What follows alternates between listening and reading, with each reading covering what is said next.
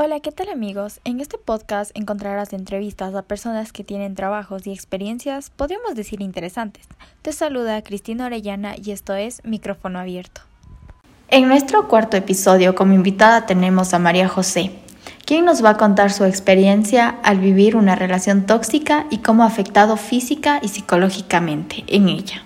Muchas gracias por esta invitación. Espero poder ayudar a muchas personas que sufrieron este tipo de relación igual a la mía.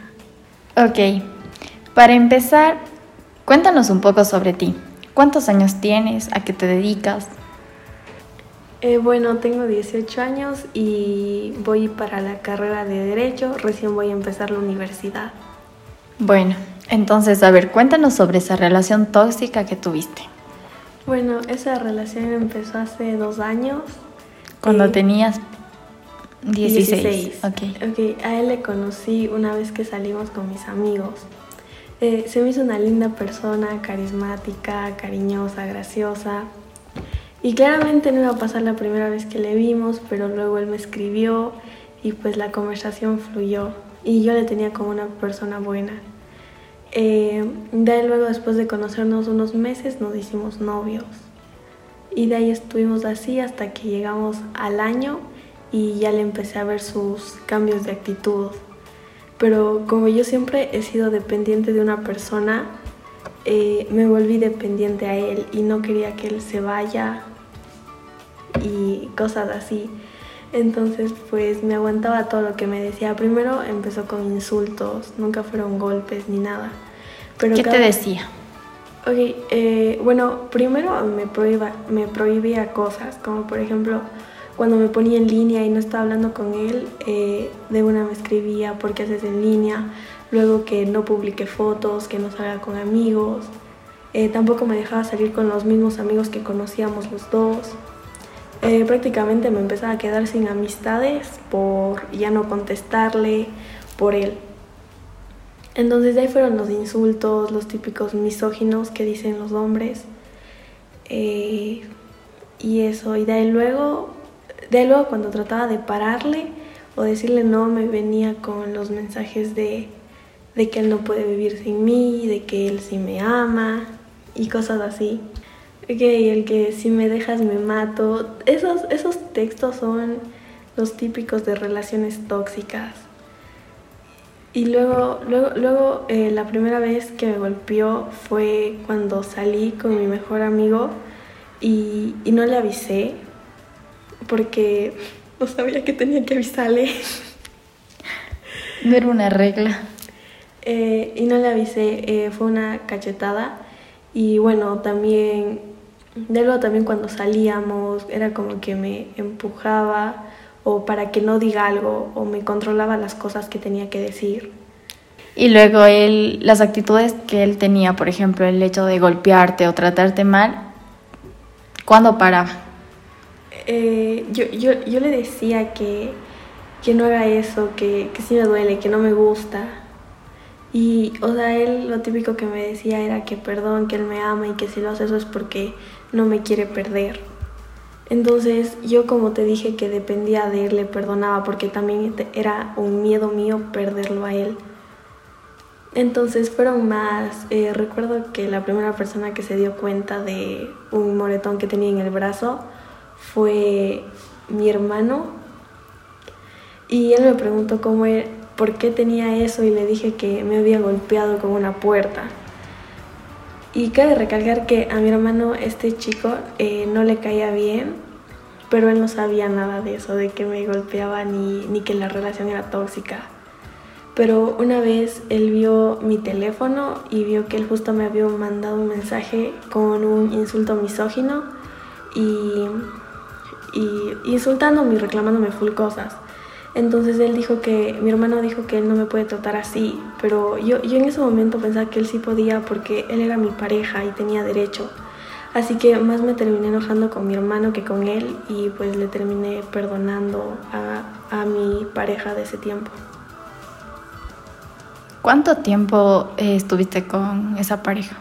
Eh, estuve dos años. Y fue un año de maltrato, porque dices que al año cambió. Sí, sí, un año. Eh, fueron full maltratos, full golpes. Eh, ¿Era solo por parte de él o tú también al tratarte de defender o algo? Al tratarme de defender, pero luego aprendí que, que mejor no me defendía porque él, él me golpeaba todavía más duro. Entonces, siempre que él me decía algo, o, o ya no subía nada, ya no hablaba con nadie para evitar también sus golpes y sus insultos.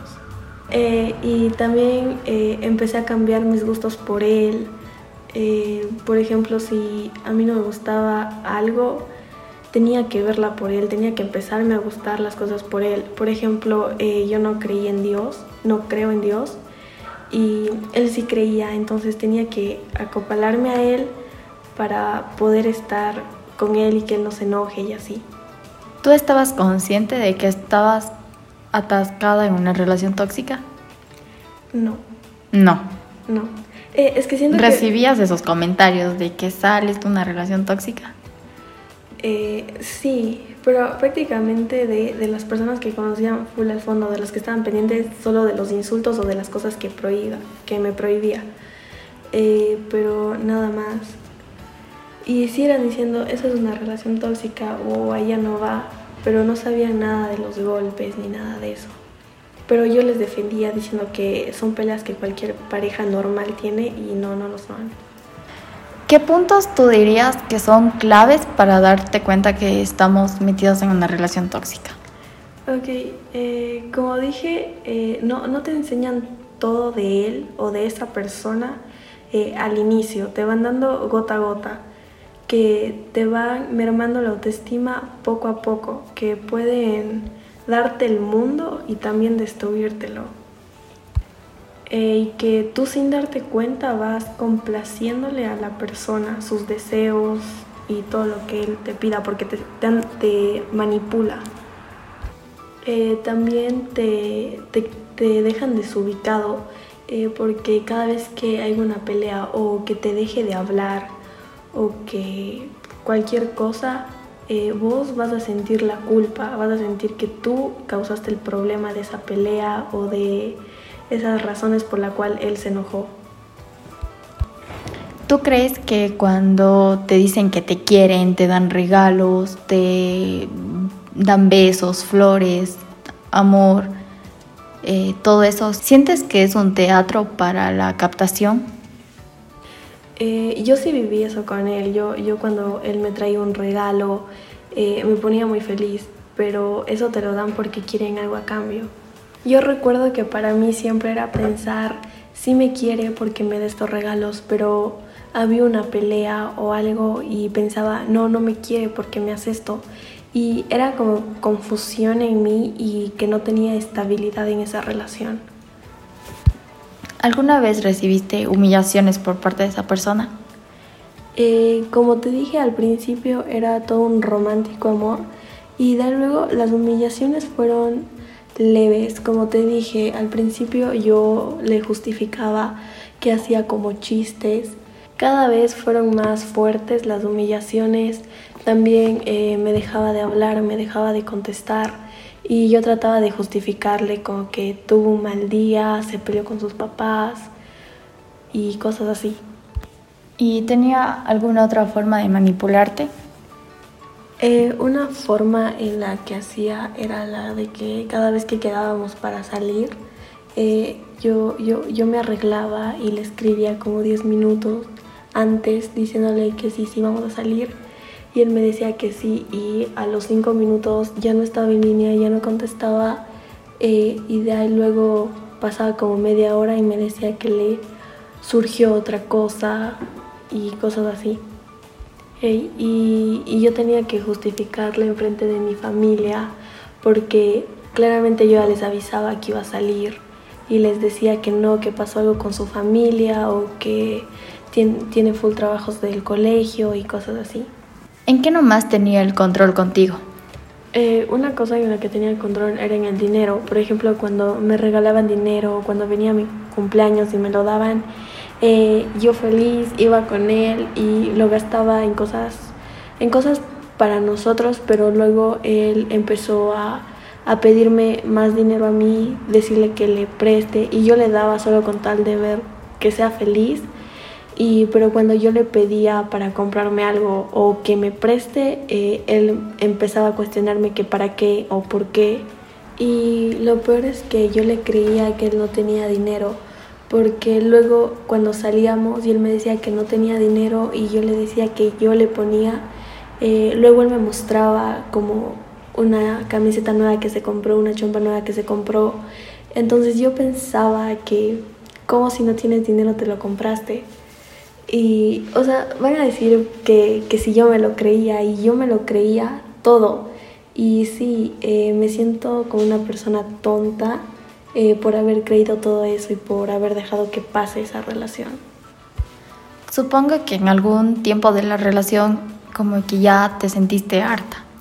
¿Te entró a la mente denunciarlo? Eh, no porque no era consciente de lo que estaba viviendo.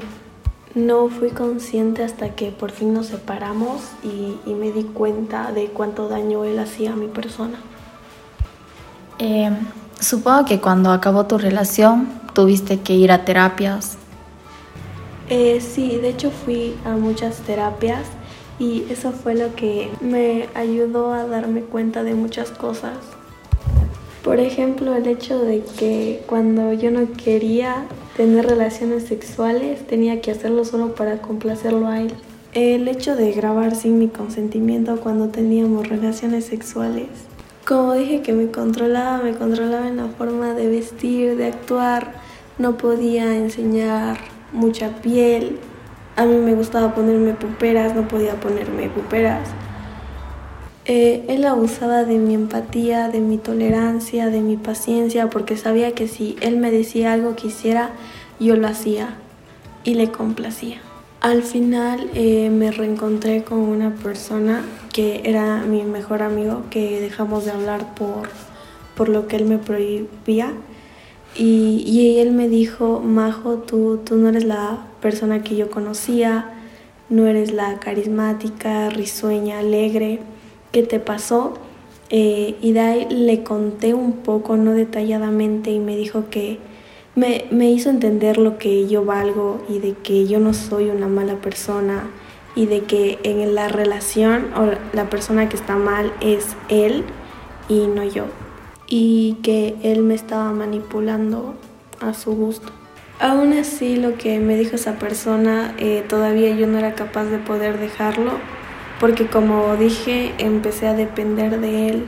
Eh, eh, ya la, la, vez que ya me separé por completo de él fue cuando en una pelea eh, me golpeó demasiado fuerte y me, y me quedó un morado en el ojo y justo cuando estaba llegando a mi casa me encuentro con mi hermano y pues ahí yo me derrumbé Lloré en él, le conté todo y él junto a mis padres me, me apoyaron y como ya dije, fui a terapia para poder superarle y poder aprender a que no dependo o no tengo que depender de una persona. Qué fuerte por lo que has pasado y me alegra ahora verte bien y feliz de nuevo. Eh, ¿Tienes algún consejo que les quieras dar a las personas que se encuentran en este tipo de relaciones? Un consejo que daría es de que si conocen una persona y ya les da las señales de que es una persona tóxica, lo alejen de su vida, que se valoren a sí mismos y de que tampoco piensen que violencia o alguien tóxico no, no solo es un hombre, también hay mujeres, puede, puede ser cualquier persona, solo deben conocerla bien y saber a quién alejar y quién dejar en sus vidas. Muchas gracias, Majo, por acompañarnos en este episodio y contarnos tu experiencia y abrirte con todo el público oyente.